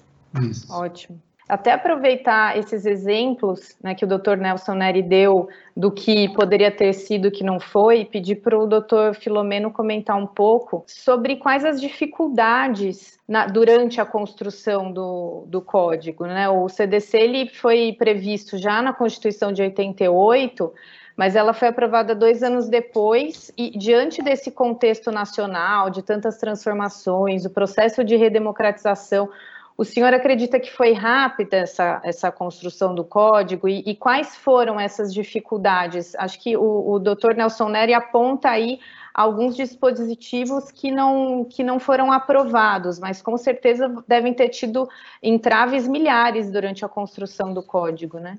É, na, na verdade, a, a ideia do Código do Consumidor nasceu em 1988, é? e, mas a questão de, de, de, da defesa do consumidor, ela teve uma, uma importante participação dos PROCONs, dos órgãos e entidades de defesa do consumidor do país inteiro, e também uma contribuição do Ministério Público, porque estrategicamente em 1987 é, foi, foram realizados dois grandes eventos: o Congresso do Ministério Público Nacional e um congresso das entidades do Conselhador em Brasília, estrategicamente em Brasília. Por quê? Porque nós, é, eu participei tanto de um quanto do outro, e nós acabamos tirando uma, uma, uma recomendação, uma conclusão de que a Constituição Federal, vejam, o, a ideia do Código Constituidor nasceu antes da Constituição Federal. Tá? Eu estou falando de 87, enquanto ainda estavam se discutindo as questões da futura, então futura Constituição Federal. E nós levamos ao então relator da, da Constituinte, é? o senador Melo Franco, nós levamos, as entidades do consumidor e o Ministério Público, levamos ao senador a ideia de se colocar na Constituição Federal tanto a questão ambiental quanto a questão do consumidor, a questão do consumidor com mais ênfase. Então, o então projeto do anteprojeto da Constituição, ah, no artigo 36, colocava o direito do consumidor, definição de consumidor, definição de fornecedor, direitos básicos do consumidor, etc. E quando nós, a professora Ada e eu, fomos entregar esse é, e, a, e a Marilena Lazzarini também, nós fomos a uma audiência entregar a ele essa proposta, ele leu, deu risada, falou, ó, tudo bem, mas não dá para colocar tudo isso na Constituição Federal. Quer dizer, definição de consumidor, definição de fornecedor e tal, e direitos básicos e tal, e o meio ambiente sadio, ambiente não sei o quê, não dá para colocar. Mas ficou, então, para a felicidade nossa, claro que você é a técnica de você colocar um monte de coisa para depois abstrair aquilo que interessa, ficou lá o artigo 5 inciso 32, dizendo que o, o Estado promoverá, na forma da lei, a defesa do consumidor. Pronto, foi o que bastou para que a Constituição Federal, então, estabelecesse ao Estado brasileiro o dever de promover a defesa do consumidor conforme uma lei. Que lei? O Código de Defesa do Consumidor. Tá? É, mas, é, a, então, a nossa comissão, a rigor, começou a trabalhar com todas aquelas questões, a lei tipo, a legislação de vários países, etc., o direito comparado, em junho de 1988. Né? As reuniões eram é, realizadas em São Paulo, todos os membros da comissão eram paulistas, né? o, doutor Zelmo vinha lá de Presidente Prudente, ficava na casa da filha dele, enfim. Mas nós nos reuníamos na, na então Secretaria de Defesa do Controle, ali na rua Líbero Badaró, lá, com o doutor Frontini, que era então o secretário de Defesa do Controle do Estado. E ali nós começamos a desenvolver. Na verdade, foi a tramitação do anteprojeto, se é que nós podemos chamar assim, a elaboração foi rápida. Em novembro de 1988, nós chegamos, marcamos uma audiência com então ministro da Justiça, não era mais é, o Paulo Brossard, e nós chegamos e ele ficou muito bravo, né? Eu e a professora Ada fomos entregar para ele o, o, então, que foi, aliás, a versão final foi lá no, no, escritório do Dr. Nelson Neri, ele já tinha computador, acho que era o único da comissão que tinha computador, e nós imprimimos lá, em, naquela ainda é, aquelas agulhinhas, aquela impressora, não sei nem como é que é o nome daquela ah, impressora. Né? É, exato. Então, às três horas da manhã a gente terminou de, de passar limpo lá no, no escritório do Nelson Neri a versão que nós levamos lá para apresentar, porque ficava mais chique do que na máquina de escrever, que podia ter borrão, etc. Muito bem. Aí o Oscar Correia leu, jogou de lado, porque enquanto nós estávamos elaborando o Código Consumidor, houve várias versões e alguns deputados se apropriaram, não sei como vazou, não vazou e tal, se apropriaram, então, de, de, de fases diferentes da, do nosso anteprojeto e apresentaram como projetos dele. E o ministro da Justiça ficou muito bravo, porque dizendo, escuta, o trabalho foi encomendado pelo governo, pelo Ministério da Justiça, e agora já tem quatro, cinco projetos em andamento, como é que faz? É que depois se resolveu, é claro, com a, com a junção quando o Geraldo Alckmin foi designado relator, então, e com o substitutivo, depois que a comissão fez, é que a gente começou é, a fazer andar efetivamente o, o projeto. Eu queria fazer Mas... uma observação aí, Filomeno. Você lembra disso? O projeto foi terminado e ele foi publicado no Diário Oficial, lá no, no, cap, no capítulo do, ministro do Ministério da Justiça, no dia 24 de dezembro de 1988. Me lembro exatamente, dia do Natal, 24 de dezembro. E foi publicado. Mas aí, por razões políticas de não sei de que ordem, o governo resolveu que não ia eh, mandar isso para o Congresso Nacional como mensagem do pois é. governo. É. É. Foi aí que a ADA falou: puxa, precisamos achar um parlamentar uh, da nossa relação e tal, que possa pegar esse nosso trabalho, que não pode ficar perdido, e mandar para o Congresso. Foi aí que o Geraldo Alckmin apresentou e que o Benjamin. Não, Nelson, Nelson não. É, é, a primeira parte está correta. Mas acho que as nossas. Por isso esse diálogo coletivo é bom. Para um, é bom. É, eu achava que, o, que o é, Alckmin. Não, não. O, o projeto. Alckmin foi o primeiro.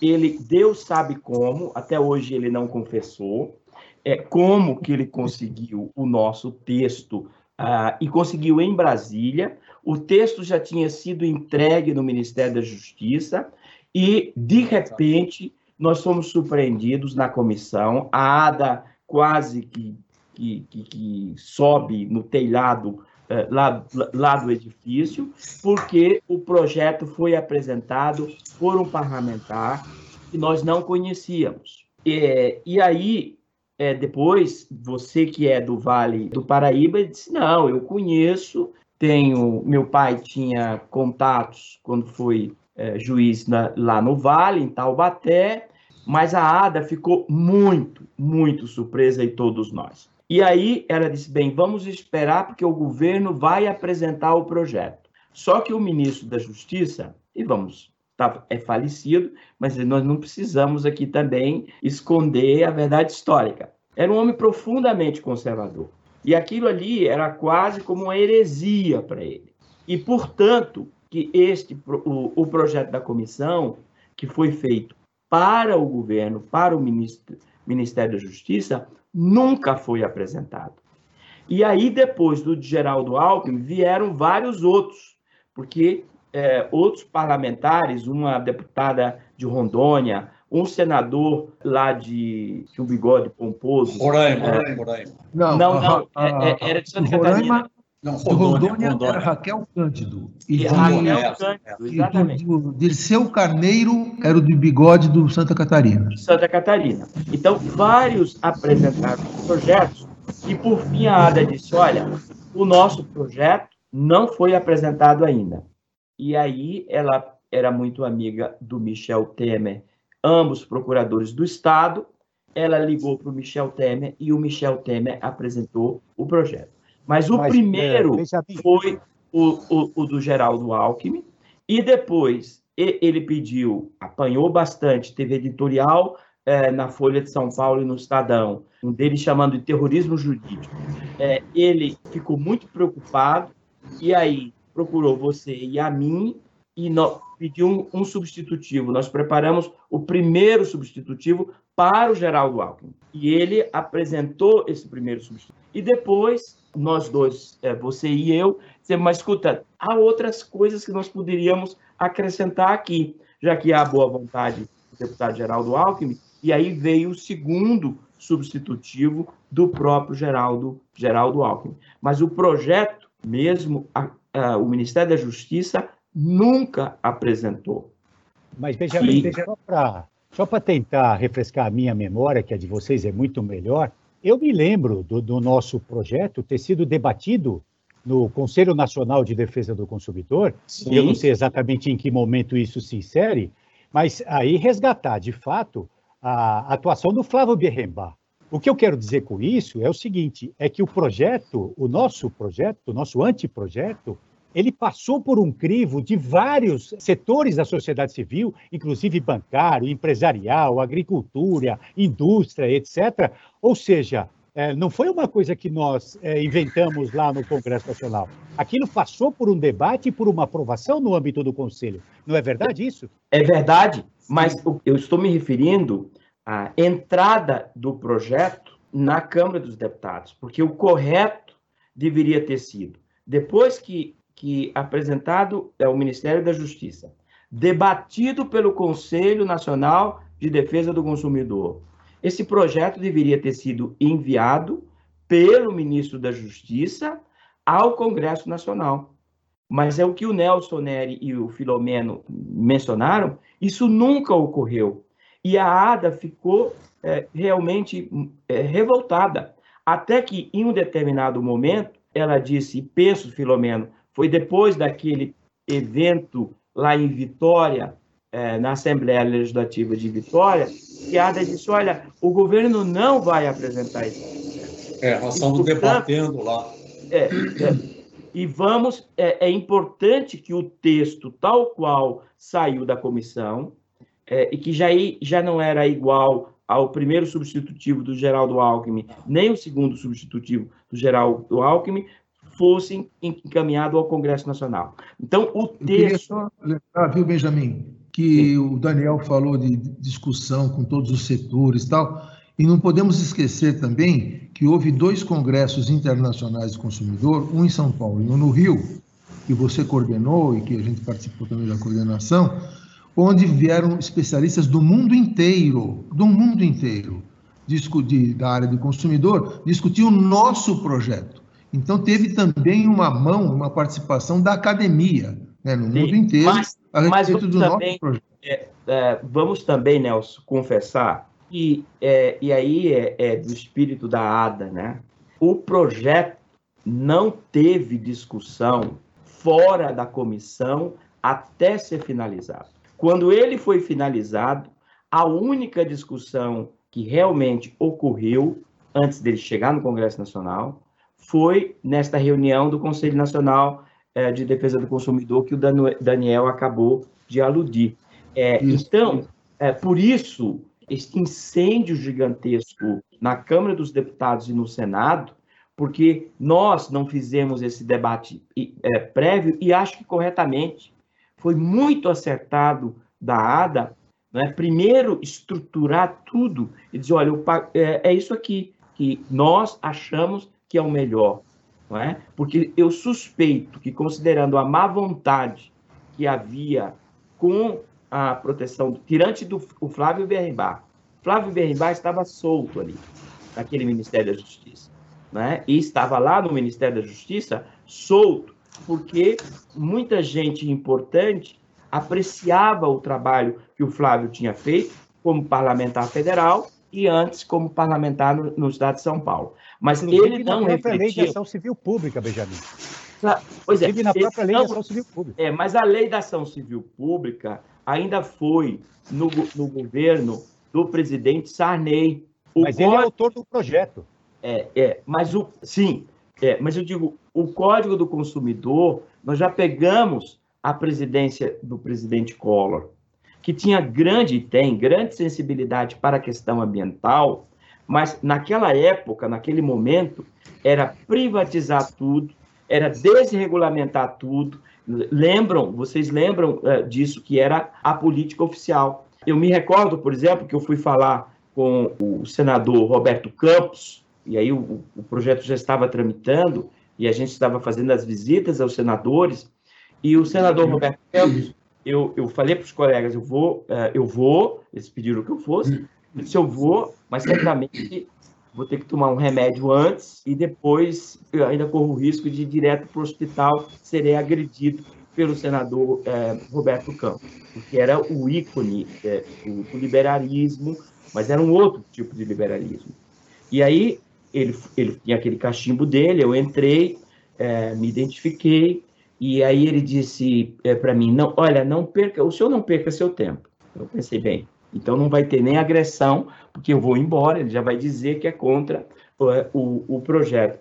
É, ele disse, não precisa, vá procurar os outros senadores. E, e aí eu, espantado, ele disse, porque, veja, eu sou capitalista, a favor do capitalismo. E este projeto é um projeto que tem a estrutura do capitalismo. Porque o capitalismo não pode existir sem uma defesa firme da proteção do consumidor. Foi a maior surpresa que eu tive nessa tramitação toda. Ou seja, o momento político naquele instante não era propício ao Código de Defesa do Consumidor. E aí uma outra nota histórica, porque vários colegas mencionaram, acho que foi você, Nelson, o estatuto do ECA, ah, os dois realmente estavam tramitando ali, não é? E era o Munir Cury e o Paulo Afonso Garrido de Paula. Também uma lei que nasceu do Ministério Público de São Paulo, né, embora na Constituição de, de outros. E aí, numa ligação telefônica, eu sugeri ao Paulo Garrido colocasse lá ah, os dispositivos novos, por exemplo, do litisconsórcio facultativo, entre ministérios públicos é, e outros, e, é, como a multa civil. E isto tudo entrou lá, o foco não era a infância, e a multa civil, que o Nelson mencionou, ela foi vetada no Código do Consumidor, mas depois, na lei da improbidade administrativa, eu levei a proposta para o Antônio Augusto, para Marta Ferraz, que foi uma das nossas emendas. E quando a lei da improbidade foi aprovada, o presidente Collor, já, as investigações já começavam. Então, ele não teve condições de vetar a multa civil na lei da improbidade administrativa políticas. Não teve condições políticas. Porque, é, como eu já disse, enfim, os fatos que levaram ao seu impeachment já uh, estavam em, em, debate nacional. Né? E, então, por isso que é, o argumento que foi utilizado no Código de Defesa do Consumidor para o veto, ou seja, de que não havia precedentes do direito brasileiro para a multa civil, verdade, não havia, não foi utilizado na lei da improbidade administrativa. E aí o, o, argumento deveria ter sido o mesmo, porque o precedente seria o Código de Defesa do Consumidor, se não tivesse sido vetado. Mas como foi vetado, não havia precedente. E posteriormente, na lei da concorrência, que não é a atual, é uma anterior, de novo eu propus ao, ao, ao, ao, Rodrigo Janot, que era o secretário nacional a, de Direito Econômico, não é? que ele pediu para rever essa lei, e eu fiz, apresentei, passou também. Para terminar a questão da multa civil, a rigor hoje, é, nós temos aí um misto não é, de, de multa civil, primeiro com a astrente propriamente dita, não é? uma multa civil que não, não, não, não seria, é, teria o efeito de garantir a, a decisão judicial, a prestação é, jurisdicional. E segundo, com a aceitação ampla hoje é, do dano moral coletivo. E o dano moral coletivo assumiu a posição, parte não é, do, do, do papel é, do que seria o punitive damage, ou treble damage, é, no, no direito norte-americano. É, portanto, nós estamos, houve o veto, mas o sistema foi, é, e é um sistema mais amplo, né? é, o, é, o, é o Nelson que foi o primeiro a chamar de microsistema de proteção do consumidor, esse microsistema, rigor, hoje é um macrosistema, porque dialoga com o diálogo das fontes do Eric J. É, dialoga no processo civil com a Lei de Ação Civil Pública e outras tantas normas, o novo Código de Processo Civil, e dialoga também com normas materiais que são posteriores ao Código e que avançaram uh, muitíssimo. E daí a jurisprudência do STJ hoje admitir esta multa civil, às vezes não com este nome, mas com características mesmo punitivas. Perfeito. Ministro, eu queria só fazer um gancho na, na fala do senhor sobre esse momento o momento histórico né, da força do capitalismo e do liberalismo, pedir para o doutor Daniel Fink comentar, depois até o doutor Nelson Neri também, sobre esse momento, né, que não, não foi pacífica a vigência da lei. Várias entidades, elas tentaram ao longo dos anos escapar da sua área de atuação e o exemplo mais claro é o relativo às instituições bancárias que, através de recursos, elas se mantiveram até 2006 sem se subordinar aos dispositivos do CDC, até que uma decisão é, do Supremo Tribunal Federal esclareceu de forma definitiva, dizendo que os bancos têm efetivamente relação de consumo com seus clientes e, portanto, devem estar sujeitos ao código. E aí eu queria saber, na visão de vocês, quais são os maiores obstáculos ainda existentes para a plena garantia do, dos direitos dos consumidores. E, e, só fazer aqui também um outro gancho, porque tem uma pergunta do Diego da Silva Rodrigues, que é, é, bem relativa a isso. Ele, na verdade, ele pede para o Dr. Nelson Neri contar uma história. É, Bom dia, parabéns à escola pelo evento, é reunião do seleto grupo de juristas. Professor Nelson Neri, fui seu aluno da graduação na Unesp, 2002 a 2006, e nunca esqueço da história que contou sobre a tramitação do CDC e o lobby das instituições financeiras para vetar alguns dispositivos, obtendo a, a concordância de Kazuo Tanabe este sabedor que tal proceder em nada alteraria a essência do diploma, sobretudo por ser uma lei principiológica. Conte-nos essa história. É, então, falando um pouco também dessa questão das instituições financeiras, né? E aproveita para contar também, aproveita para contar também da cláusula mandato, porque eu nunca tinha ouvido falar em cláusula mandato. E aí, numa das, das nossas várias reuniões, nós dois lá na, nesta biblioteca, na famosa biblioteca, o Nelson disse, já acho que para o primeiro ou para o segundo substitutivo do deputado Geraldo Alckmin, disse, escuta, que tal nós colocarmos aqui, é, entre as cláusulas abusivas, a cláusula mandato? E eu, sinceramente, eu nunca tinha ouvido falar na cláusula mandato.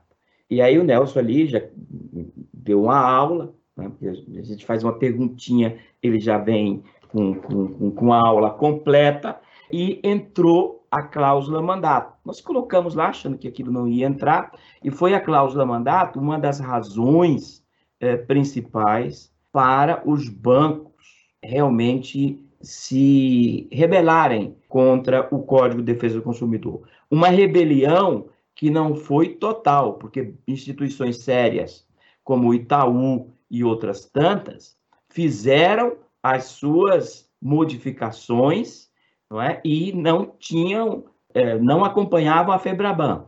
Foi um, um, trabalho muito maior da FEBRABAN do que propriamente de bancos individualizados que diziam, olha, o que nós queremos é que a regra valha para todos, não é? é? Mas o Nelson pode dar mais detalhes sobre isso. É, eu queria só, Nelson, antes é, dar a minha opinião, que é muito breve, é dizer que havia naquele tempo um medo muito grande do setor produtivo, conservador, é, de que o código fosse detonar com as relações de consumo, fosse detonar com o mercado, enfim. E o código se revelou exatamente o oposto, como bem lembrou o ministro Benjamin. Roberto Campos disse: não é possível que haja um capitalismo onde não haja uma regulação mínima. E o código é um piso para isso tudo. Né? E, infelizmente, esses setores ultraconservadores ainda é, estão aí, que muitas vezes acabam impedindo um avanço de direitos que, sem dúvida nenhuma, reequilibrariam as relações, como é o caso do Código do Consumidor, que a busca do Código do Consumidor é, é só reequilibrar uma relação que é desigual, sob o ponto de vista econômico, né? e talvez eles devessem aprender um pouco mais sobre o Código do Consumidor, o exemplo que o Código do Consumidor trouxe nesses 30 anos, e a gente ter uma regulação de uma sociedade um pouco mais justa. Né? É, basicamente, essa é a minha opinião. O Benjamin lembrou bem, o Daniel, sobre essa questão da cláusula mandato, por exemplo, dava aos bancos a possibilidade de, em nome do mutuário, do consumidor, enfim, emitir nota promissória, valor que o banco quisesse colocar, etc. Então, seria um mandato exercitável contra os interesses do mandante, não é? Enfim, atrapalhando a, a contemplatio domini lá. Então, nós colocamos isso, que é da, era da experiência geral nossa do Ministério Público de São Paulo, eu na Curadoria de Ausência, etc., e também eh, de outros países. E nós colocamos essa discussão sobre a cláusula mandato. Esse foi um dos aspectos. Roberto Campos, voltando ainda ao que o Benjamin falou agora há pouco, eu podia também lembrar um, uma passagem com o Roberto Campos, que ele não gostou da redação do artigo 2 do Código do Consumidor, que dava uma amplitude muito grande do quem seria consumidor. Então, ele redigiu o que hoje seria o artigo 29 do Código do Consumidor. Quer dizer, também se sujeitam às normas do consumidor as pessoas que estiverem expostas às práticas previstas nos capítulos 4 e 5 do Código do Consumidor, que são as práticas comerciais e as, nesse no seguinte, na questão contratual. Então, foi uma construção que foi a quatro mãos com o Roberto Campos, que era conservador. E deu uma ideia de como se colocar uma abrangência maior do Código do Consumidor. E importantíssimo, só em país capitalista é que existe defesa forte de consumidor. Estados Unidos é exemplo típico. Lá a defesa do consumidor é muito forte, é o país pátria do capitalismo moderno. Então não existe capitalismo sem defesa do consumidor. Certíssimo, Roberto Campos. Então, ah, no começo do código, eu me lembro que a gente saía para fazer palestra, não é, isso aqui é uma ideia esquerdista, é tudo esquerdista, esse pessoal que defende o consumidor. Aí, olha, desculpe, você não conhece macroeconomia nem macropolítica, porque em país de economia planificada, que eram os países da economia soviética, não existe defesa do consumidor. É justamente o contrário. Né? O, o, o, a esquerda não tem defesa do consumidor, que tem a direita, é o capitalismo. Então também foi um embate logo no início que aconteceu e que dá essa ideia de, de, de conflito que não existe entre capitalismo e código do consumidor. Mas eu queria só fazer uma observação sobre uma pergunta que a Milena, a Milene colocou agora há pouco, das dificuldades de aprovação do código, né, Milene?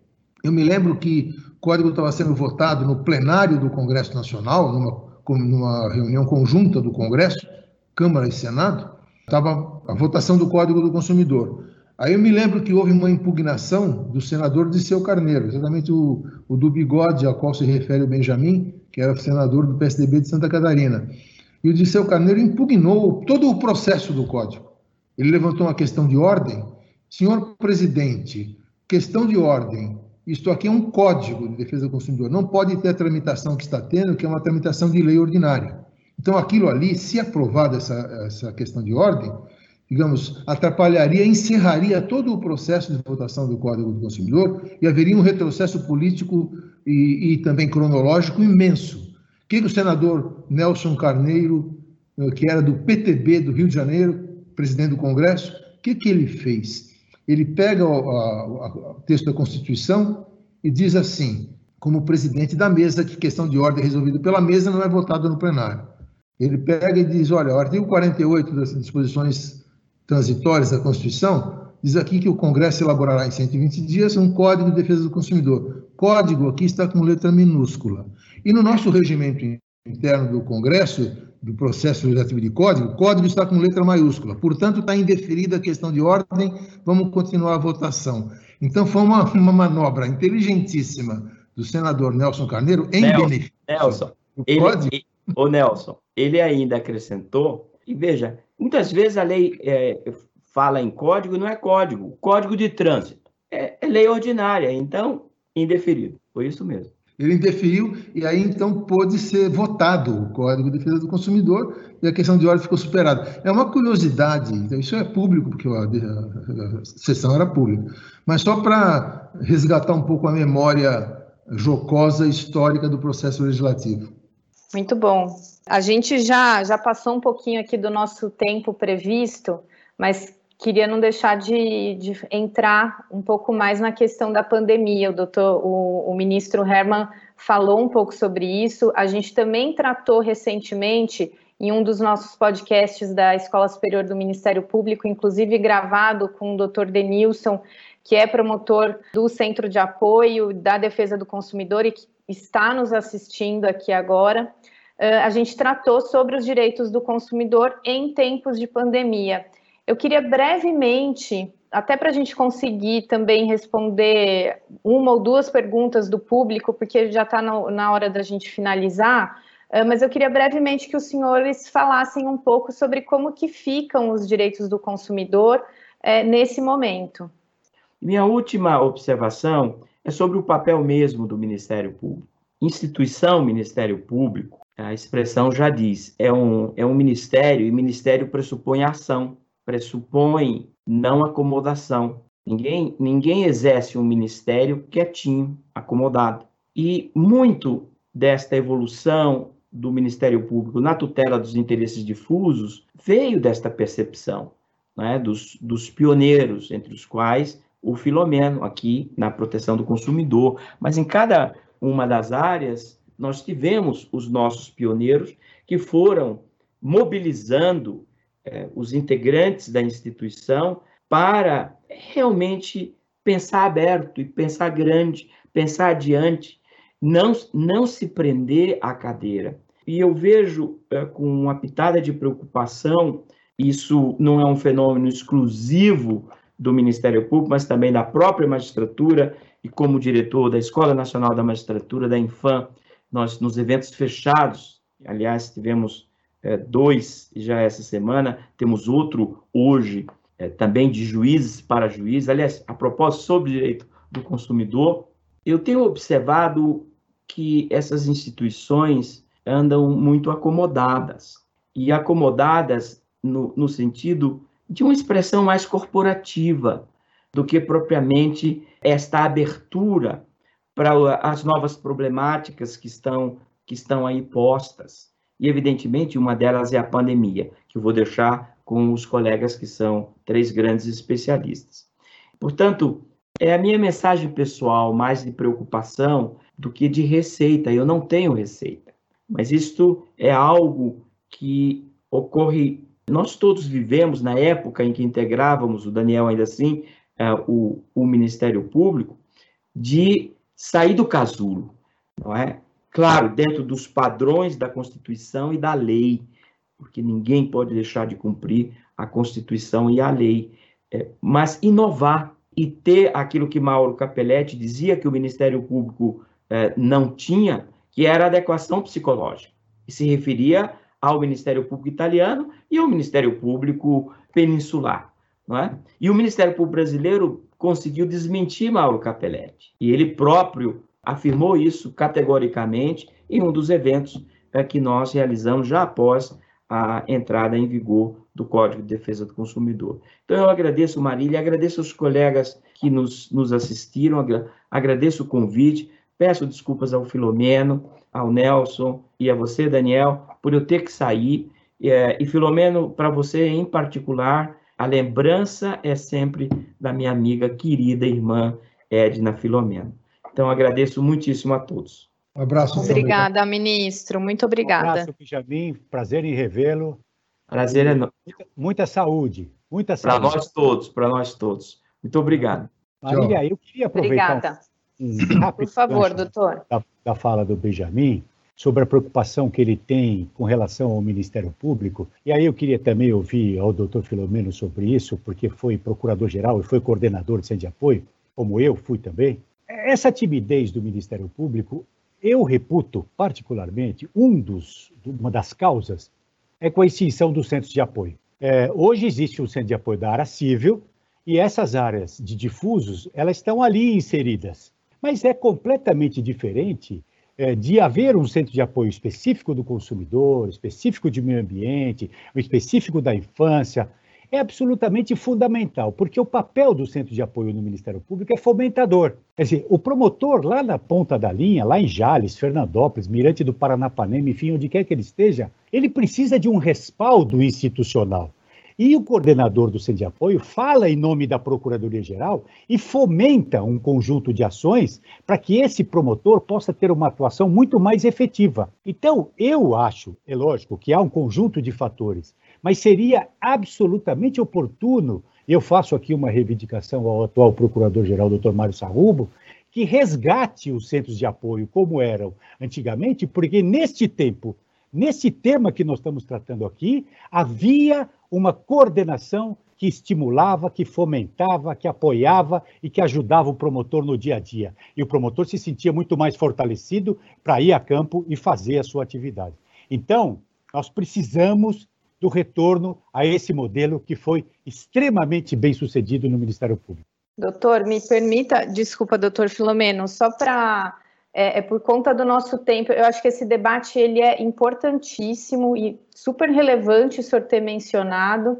Uh, inclusive, até muitos dos, dos podcasts que a gente vem gravando, a gente vem gravando com promotores que são ali assessores dos CAUS, então, e, e super relevante para a gente colocar aqui para a escola também. Eu só queria, é porque como o nosso tempo está tá finalizando, eu queria muito que os senhores pudessem falar agora sobre esse momento de pandemia, para a gente conseguir responder algumas dúvidas pontuais também, né, das pessoas que, que entraram aqui.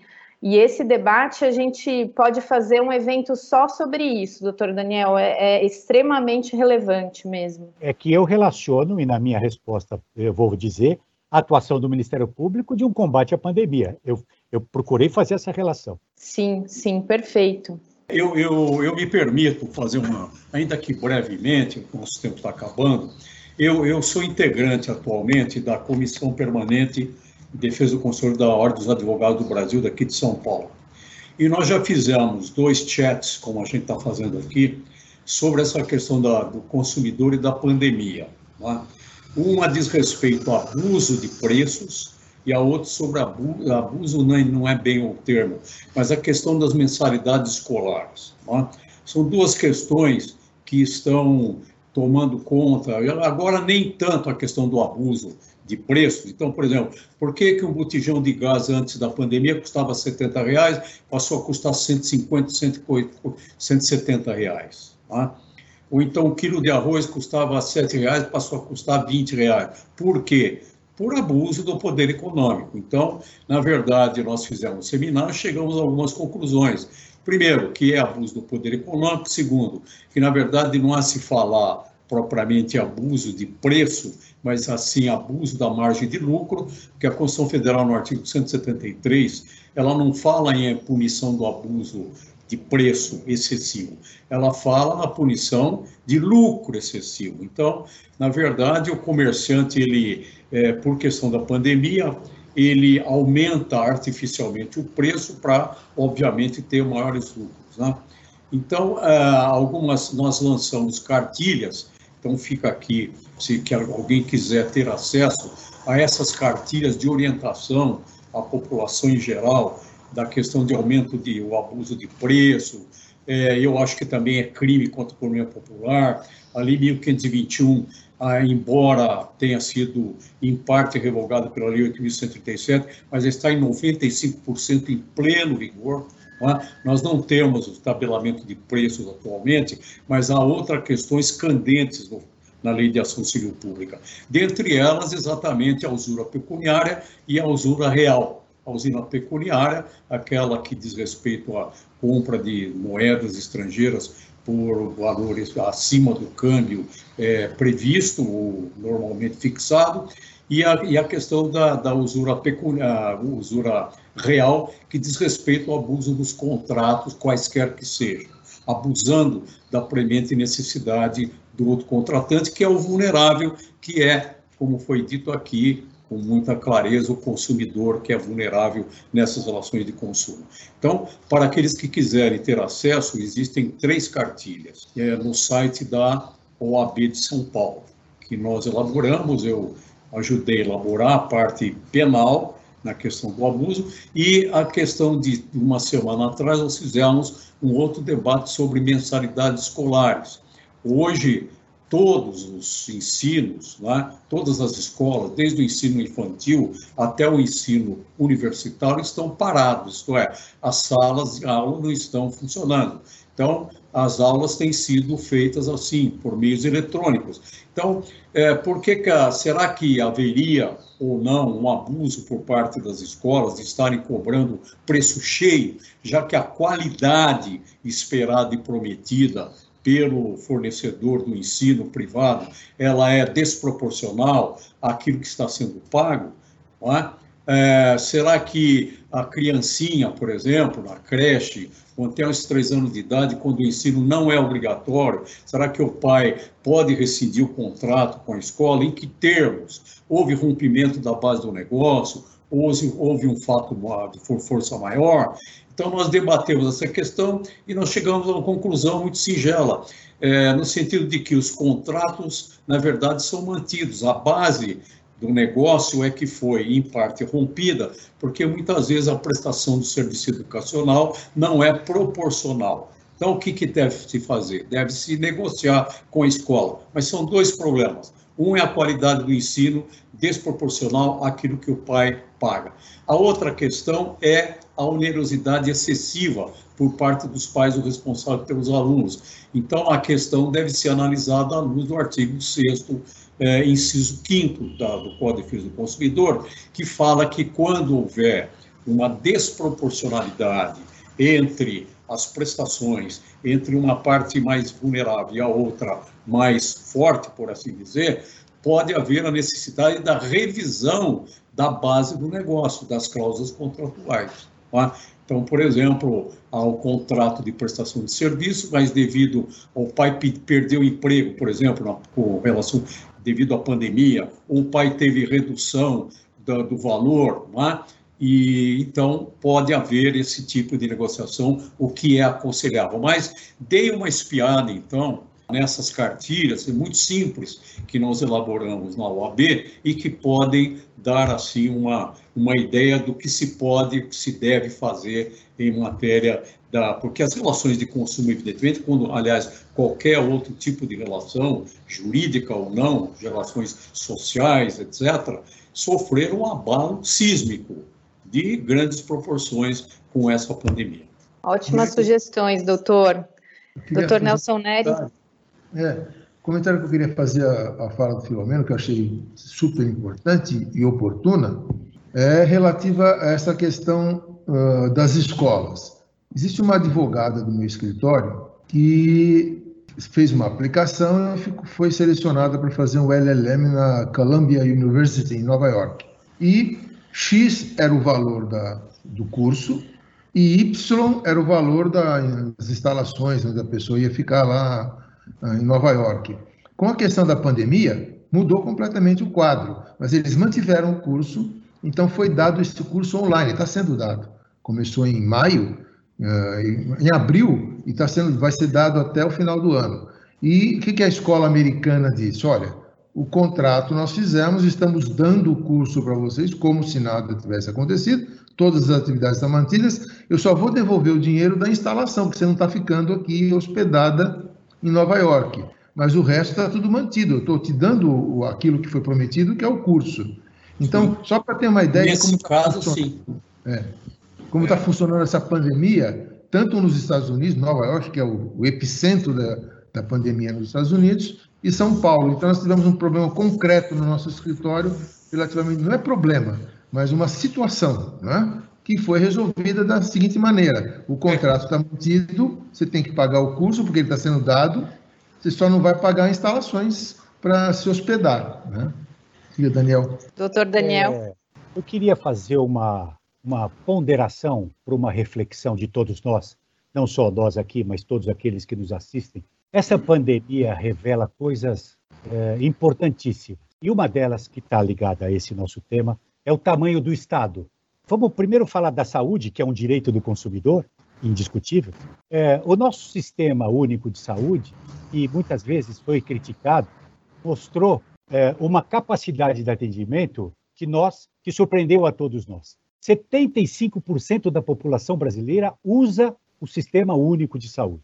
E são os pobres, os miseráveis, esses que batem a porta do SUS. E o SUS deu uma resposta. Para que nós fortaleçamos os direitos sociais, como a saúde, como a educação, com certeza, como o consumidor, com certeza, como o meio ambiente, com certeza, nós não podemos ter jamais um Estado mínimo. Não podemos ter. Voltando a Roberto Campos, se nós não tivermos uma regulação básica e uma estrutura estatal razoavelmente forte para evitar abusos como o do gás, lembrado pelo Filomeno. Então, imaginem vocês a sociedade brasileira sem o sistema único de saúde nessa pandemia, o caos que seria. Já é um caos com esses números que a gente tem e o sistema único de saúde atendendo 75% da população. Imagina sem o Estado, imagina sem um, um sistema forte.